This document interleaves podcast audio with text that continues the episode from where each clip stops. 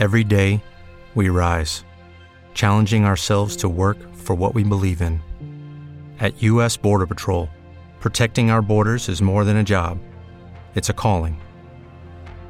Agents answer the call, working together to keep our country and communities safe.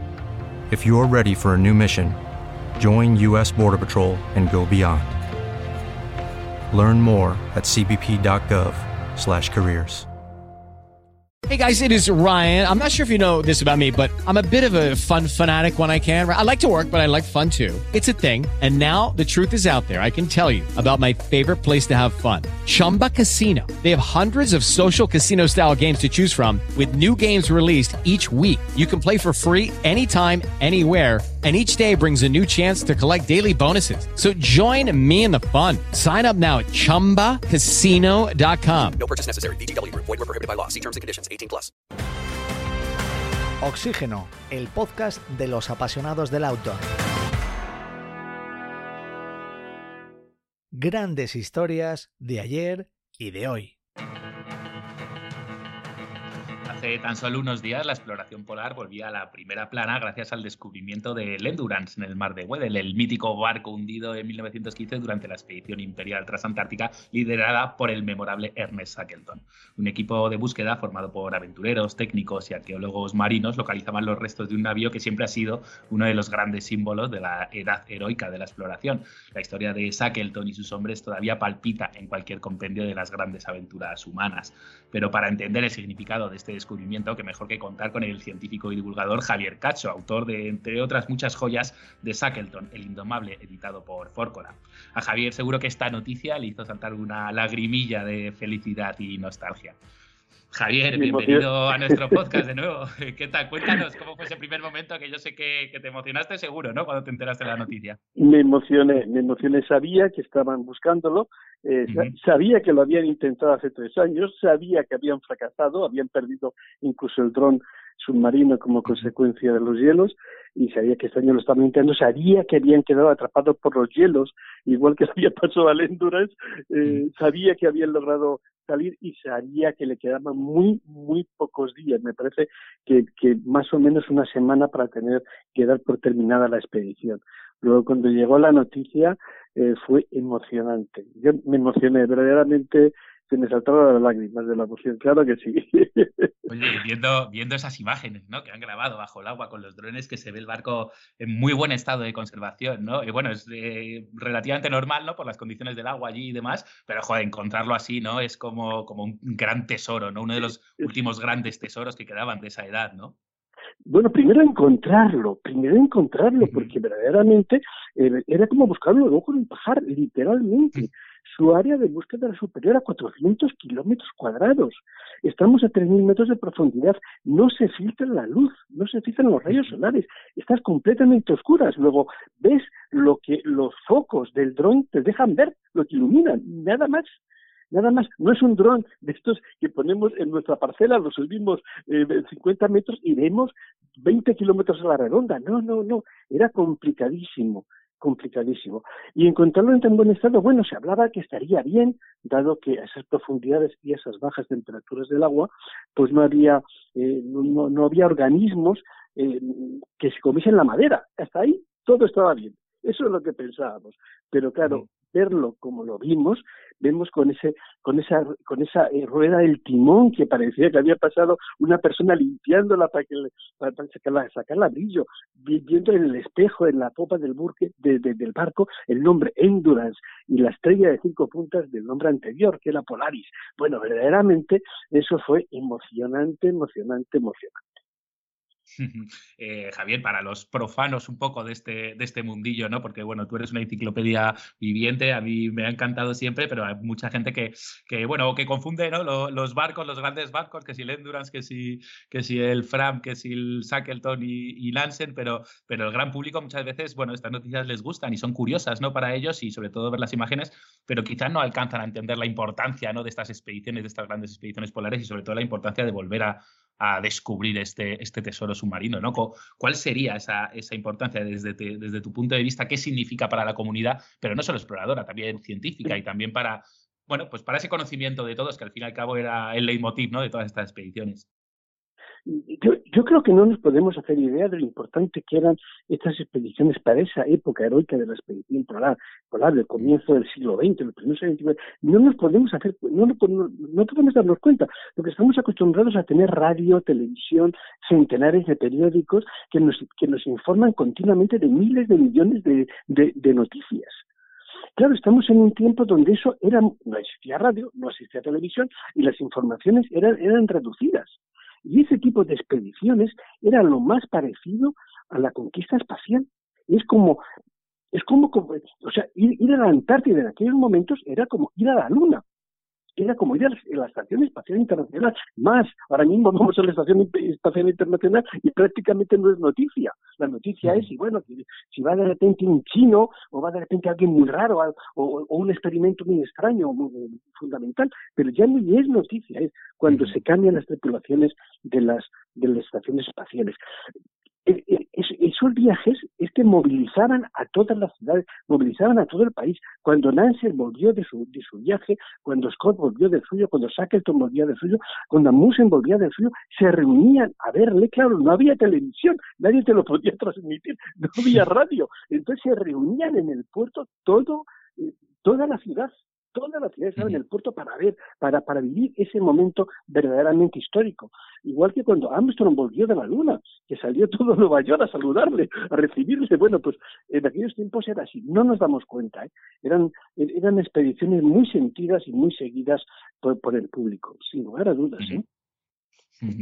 Claro, eran auténticos acontecimientos y auténticos héroes para, para, las naciones a las que pertenecían en muchos casos y sobre todo para los amantes de no solo de la exploración, también del conocimiento, ¿no? Porque no debemos olvidar que la mayoría eh, de, experimentos que se hacían eran en de la ciencia pura y dura, pero en condiciones muy extremas, ¿no? Entonces, eh, no podemos olvidar, y me encanta el paralelismo entre eh, eh, esa búsqueda que se ha hecho del barco, ¿no? Porque al fin y al cabo es exploración moderna, con nuevas tecnologías, utilizando los recursos, los últimos recursos que se tienen a mano para explorar, para buscar, para encontrar conocimiento, ¿no? Me encanta ese paralelismo con, el, con la propia expedición de, de Shackleton, ¿no? Quizá hemos, hemos cambiado los objetivos, quizá ya no son tan grandilocuentes, pero lo que está claro es que la exploración no ha muerto. Queda mucho por ver, mucho por encontrar y mucho por recordar, ¿no, No, sin lugar a dudas, sin lugar a dudas. Todavía hay mucho por, por descubrir. Eh, verdaderamente conocemos toda la superficie del planeta, la tenemos cartografiada con imágenes por satélite, pero los fondos marinos no. Y ahí estaba, ahí estaba el Endurance, entre mil metros a mil metros de profundidad, escondido durante más de un siglo, absolutamente oculto en las tinieblas, hasta, hasta que apareció. Y fíjate, a mí me, gusta recordar en el momento en el que apareció. Yo no sé si, eh, si el gran público se ha dado cuenta que apareció el 5 de marzo, 5 de marzo del 2022. Es una fecha que no, que no nos dice nada, aparentemente. Pero fíjate, 5 de enero de 1922 muere Shackleton en Georgia del Sur. Estamos en el mismo año. Bueno, hasta ahí no es sorprendente, porque esta expedición se ha hecho pensando en eso. Quiero decir, se ha hecho utilizando precisamente eh, la posibilidad de, de, mediática que podía tener hacerla en el centenario, en el centenario de la muerte de Shackleton. Hasta ahí bien. Pero es que el 5 de marzo fue la fecha en que se enterró a Shackleton en Georgia del Sur. Shackleton murió el 5 de enero, el 5 de enero y pasaron dos meses hasta que lo enterraron, porque eh, cuando murió no había radio, no podían comunicar eh, que había fallecido, tuvieron que llevarlo en un barco a, a, a, Montevideo y desde allí ya transmitieron un telegrama a su mujer para decirle su marido ha muerto, ¿qué hacemos con él? Bueno, le tenemos aquí para llevarle, vamos a llevarle de vuelta al Reino Unido. Entonces ella dijo, no, por favor, él lo que amaba era la Antártica, por favor, enterrarle en Georgia del Sur, en el lugar que fue para él emblemático, dado que fue donde el lugar donde llegando allí podía salvar a sus hombres. Tuvo año y medio a sus hombres soñando en llegar a ese, lugar y por el que prácticamente se dejó la vida. Bueno, enterrarle allí. Bueno, y por unas cosas u otras le, enterraron el, 5 de marzo, exactamente, exactamente, el, 100 años después, eh, cuando ha aparecido el barco. Es como si el barco hubiese querido hacernos un guiño.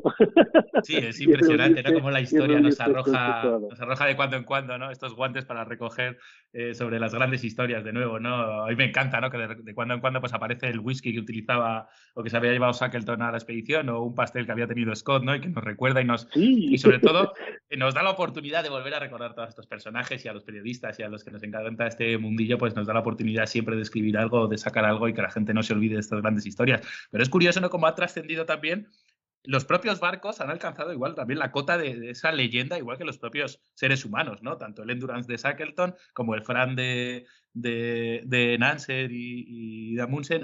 Eh, eh, es impresionante, ¿no? Porque al final estos barcos, el Terror, ¿no? El Erebus, se han convertido en auténticas leyendas propias, ¿no? Bueno, que te voy a contar a ti que has escrito un libro del Fran, ¿no? Pero que es impresionante, ¿no? Como estas, estas naves al final se han sido igual de protagonistas que sus, que sus propios capitanes, ¿no? Sí, porque eh, tenemos una ventaja en la exploración polar de esta época, eh, tiene una ventaja respecto a la expedición, eh, a la exploración espacial. En la exploración espacial pues el Saturno pues se, se, deshizo. En etapas según subía la atmósfera del Apolo se fue quedando en trozos aquí y allá y lo que solamente queda la, capsulita con la que aterrizaron los astronautas en el Pacífico no queda más que eso. Pero en este caso no en este caso hemos podido preservar el FAN hemos podido hemos podido recuperar el Discovery hemos podido eh, bueno recuperar el, bueno por lo menos saber dónde está y verlo y fotografiarlo en el Endurance. El Maut que es otro barco también también mítico que un barco que construyó Musen para eh, para, eh, para circunnavegar eh, el, el Ártico eh, pues también se ha recuperado, está muy dañado, pero, se ha recuperado. El Joa, que es el barco, el barco con el que Amundsen atravesó por primera vez el paso del noroeste. Sí, eh, hemos tenido esa suerte, la suerte de que en la expedición polar podemos, hemos podido recuperar algunos barcos que son auténticos tesoros y porque nos recuerdan y nos recuerdan las epopeyas que vivieron aquellos hombres eh, sobre ellos. Y algunos están, como tú decías, el Fran tiene un museo específico en, en, en Oslo, yo siempre recomiendo que si van a Oslo, eh, algunos de estos oyentes van a Oslo, que se acerque sin lugar a duda por el, por el Museo del Fran y puede subirse, eh, eh, pasear por cubierta, tocar los mástiles, tocar la rueda del timón, sentirse por un momento un explorador como ellos. Sí, sí, es espectacular y una visita recomendadísima y, además una curiosidad histórica que está tan perfectamente conservado de una pieza allí que es sobrecogedor verlo y pensar en las historias, ¿no? Incluso aunque no las conozcas a fondo, ver y pensar dónde han estado esas naves, ¿no? Es espectacular y lo que supusieron también para, para nosotros ¿no? y para el avance de, de toda la sociedad, para, eh, quitar espacios en blanco del mapa, para, conocer más sobre la deriva de, las placas o los continentes, para, para un montón de, de, conocimiento que sin esas grandes expediciones no, no tendríamos. ¿no? Quizá la gente eh, valora poco esa parte científica de las, de las expediciones, de las grandes expediciones. Quizás se les ve más como, como locos conquistadores de puntos inaccesibles y, y casi eh, no sé si decir enigmáticos o, inexistentes ¿no? Eh, eh, sobre el terreno, pero no hay que olvidar que, se postularon como las grandes empresas científicas de la época, ¿no? Como tú decías, comparándolas con la, con la exploración espacial, ¿no? Que, hubo ahí grandísimas historias de exploración y grandísimos conocimientos que no hubiera sido posible si las epopeyas, por ejemplo, de, de Nansen perdido años, ¿no? Inviernos allí en el, entre los hielos. Sí, sí, sin lugar a dudas. Yo creo que la ilustración cambió, fue un cambio de rumbo en la historia de las exploraciones, mientras que antes se exploraba para descubrir y a continuación colonizar y estimar los recursos eh, de, de, los, de los pobres nativos, o bueno, o lo, que fuese, o, para aumentarle el territorio. A partir de la ilustración es necesario hacer ciencia, es necesario descubrir las especies nuevas que hay en esos, en esos territorios. Y la exploración polar no, no se sienta a ese, a ese deseo, esa ambición.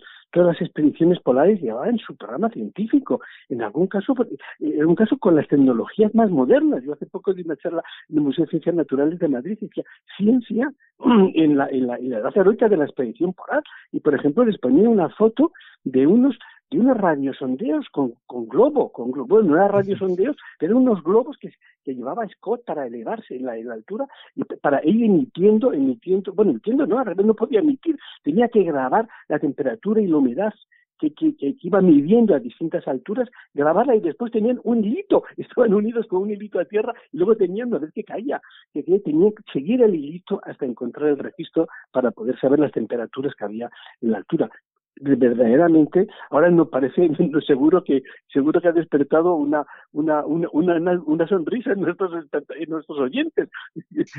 Pero una cosa más ridícula. Pero claro aquello era era la máxima tecnología. Eh, y es apasionante cuando la expedición de, de Scott en el Polo Sur cuando vuelven encuentran esos fósiles que arrastran 16 kilos de fósiles, de piedras con fósiles que arrastran hasta, bueno, hasta la tumba, literalmente, en el sentido estricto de la palabra, eh, y las arrastran porque se dan cuenta que han encontrado fósiles de plantas en el medio de la Antártida, en el centro de la Antártida. Eso significaba que la Antártida eh, hubo un tiempo donde no estaba en esa posición, donde había plantas en la Antártida. La deriva de los continentes de, de, todavía no se había, todavía no lo había hecho público. Estaban encontrando, estaban aportando unas pruebas fantásticas para el conocimiento, para la ciencia, para todos nosotros.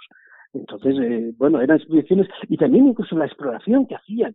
No era una cosa de, de llegar más que el otro, también era exploración geográfica, porque eran, tú lo has dicho, espacios en blanco, no se sabía lo que había, no había satélites, no había, no había aviones, entonces, veías lo que te, podía subir una roca o un, trozo de hielo y mirar con unos prismáticos. Eso era lo más que podías hacer. Luego tenías que pisar el terreno para poder ir, ir, marcando el mapa, poder ir cartografiando, eh, poder ir descubriendo montañas, descubriendo valles, descubriendo glaciares que nunca nadie los había visto nunca.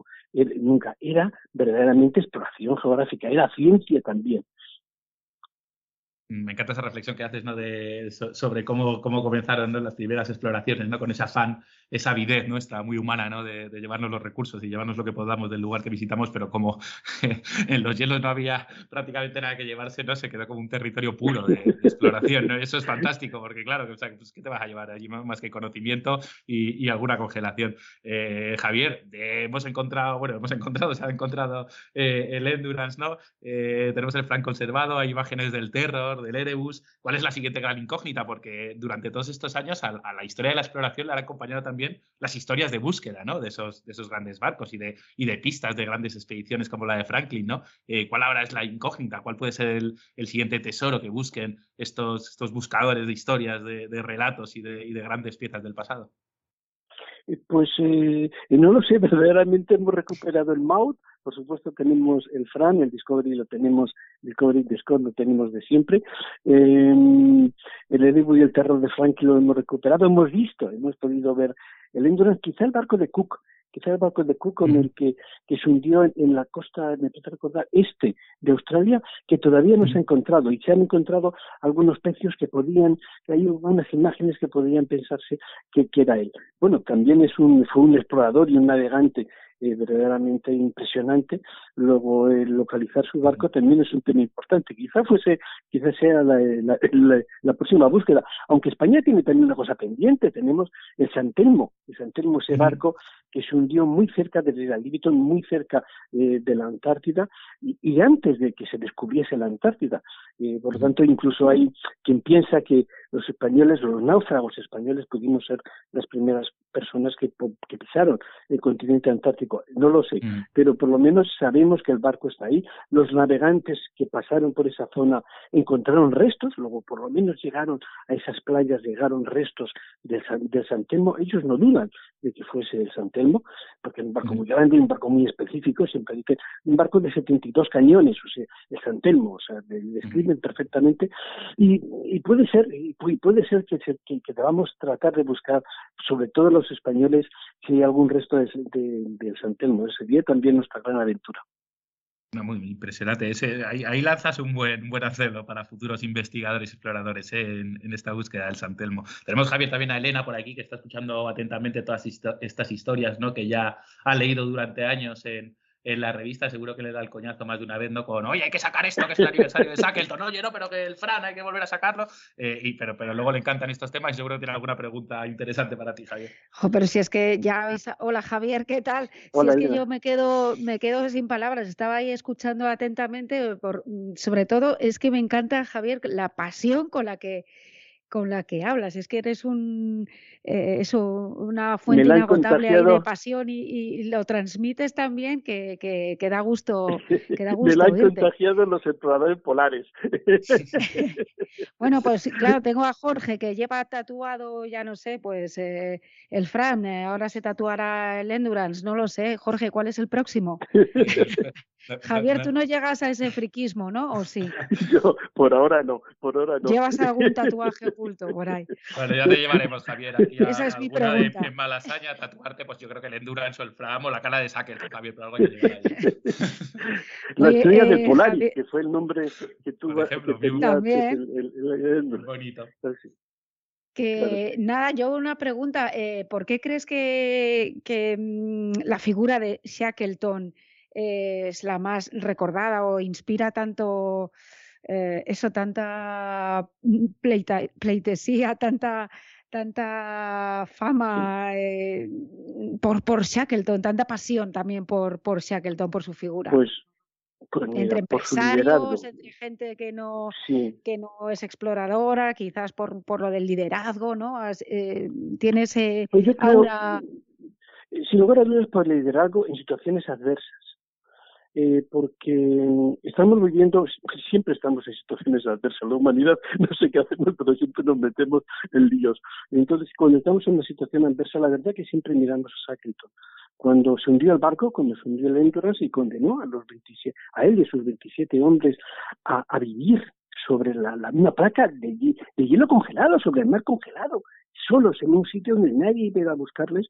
Cuando se hundió el Endurance, ahí estuvo la figura de Shackleton que les dijo, tengo un plan, muchachos, si me seguís, de esta salimos. Y lo dijo con seguridad, con seguridad absoluta. Y porque después, después de siete meses, de seis meses, que, ya esos trozos de hielo se deshelaron, ya tuvieron que montarse en los botes y, tuvieron que remar y llegar hasta una isla perdida en, en, en, en, la Antártida, en la isla Elefante, donde no había nada, absolutamente nada.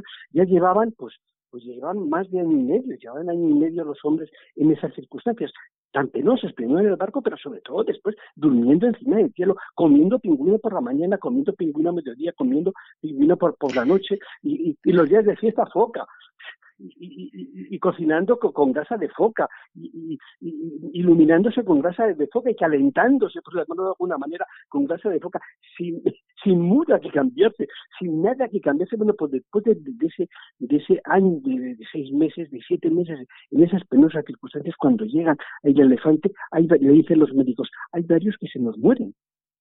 No veía ningún problema físico. Es que varios dijeron ya, ¿para qué seguir sufriendo? basta ya, ya, basta ya. Y entonces él inmediatamente, horas después de llegar, lo reúne nuevamente, igual que hizo cuando, cuando se hundió el Endurance, quizás el momento este más dramático de la expedición, y les dice, muchachos, voy en este bote, seis metros de eslora, seis metros de longitud, vamos como una barca en el retiro, un poco más, dice, con esto me voy a Georgia del Sur a buscar ayuda. Mil quinientos kilómetros por uno de los mares más peligrosos del mundo y directamente prepara el barco y se va con cinco de sus hombres hasta Georgia del Sur. Y llega y luego va a buscarlos. Y lo intenta una vez y fracasa porque los hielos se lo impiden. Lo intenta una segunda, segunda vez con otro barco y fracasa porque los hielos se lo impiden. Lo intenta una tercera vez y fracasa también. Y a la cuarta consigue llegar hasta ellos y cuando y cuando se acerca en un, en un bote de remos eh, remando a la playa grita dice cómo estáis todos bien y le contestan todos bien los que estaban a punto de morir les había dado la esperanza de que el jefe iba a pedir ayuda y por lo tanto aguantaron. Y por lo tanto la figura de Shackleton, claro, la necesitamos, necesitamos escuchar que alguien nos diga, muchachos, de esta salimos. Todo está muy mal, pero de esta salimos.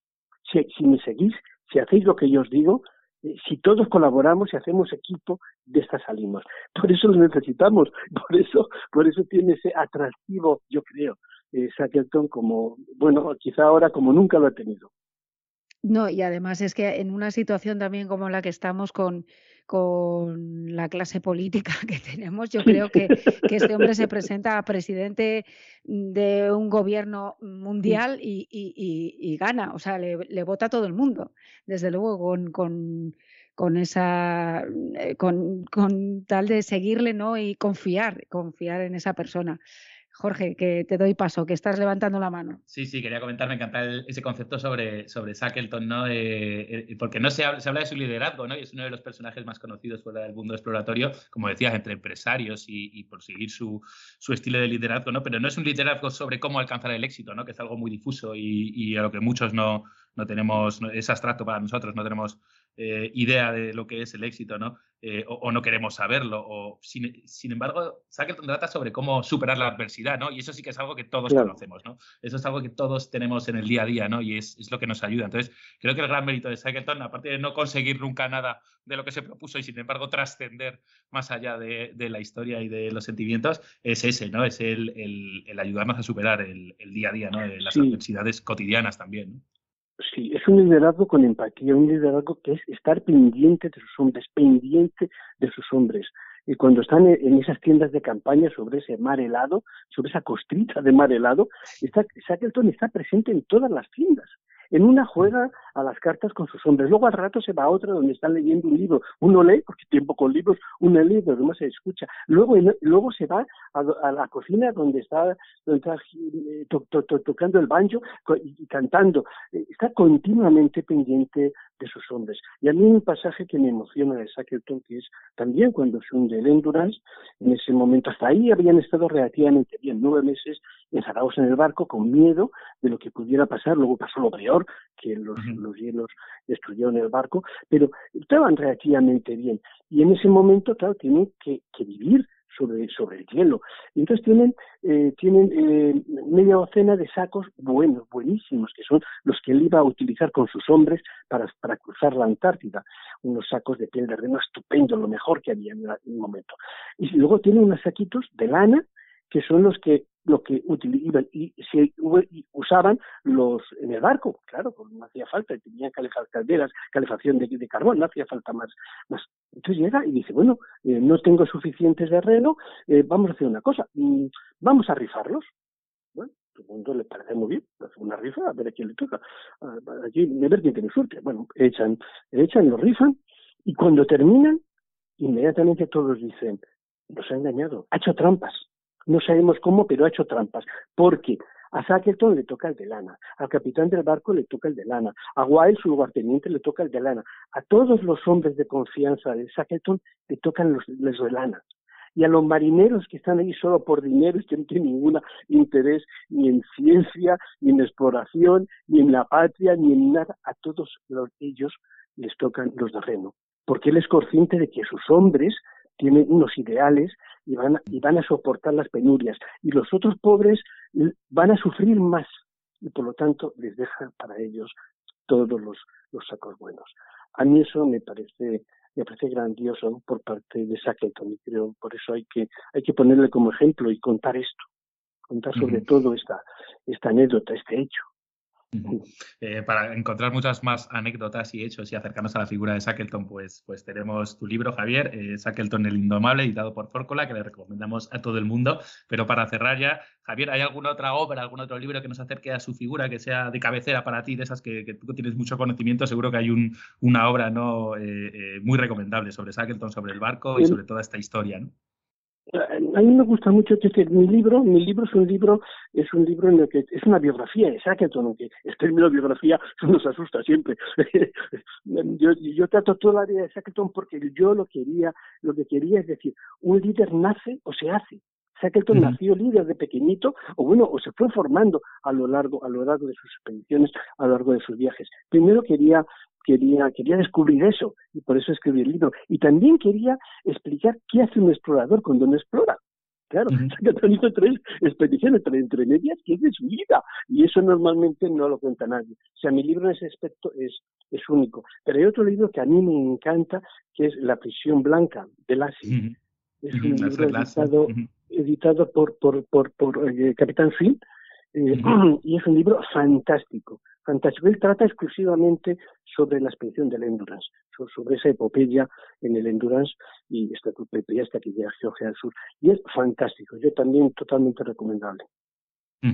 Muchísimas gracias, Javi. Como siempre, un placer enorme hablar contigo, como decía Elena, por la pasión que transmites sobre estos temas, a ver quién, quién es el guapo que no va ahora corriendo a por tu libro y a por el otro, ¿no? Después de escucharte y decir, bueno, pues es que yo tengo que saber todo esto, lo tengo que saber si no lo sabía ya. Así que muchísimas gracias por, participar, Javier. Y nada, nos citamos para la próxima, que seguro que dentro de poco hay otra notición o otro aniversario con el que, con el que queremos celebrar todas estas figuras. Muchas gracias, cuando queráis, cuando queráis. Gracias, Javier. Un abrazo. Oxígeno, el podcast de los apasionados del auto. Lucky Land Casino asking people what's the weirdest place you've gotten lucky? Lucky? In line at the deli, I guess. Aha, in my dentist's office. More than once, actually. Do I have to say? Yes, you do. In the car before my kids' PTA meeting. Really? Yes. Excuse me, what's the weirdest place you've gotten lucky? I never win and tell. Well, there you have it. You can get lucky anywhere playing at LuckyLandSlots.com. Play for free right now. Are you feeling lucky? No purchase necessary. Void where prohibited by law. 18 plus. Terms and conditions apply. See website for details. Oh, oh.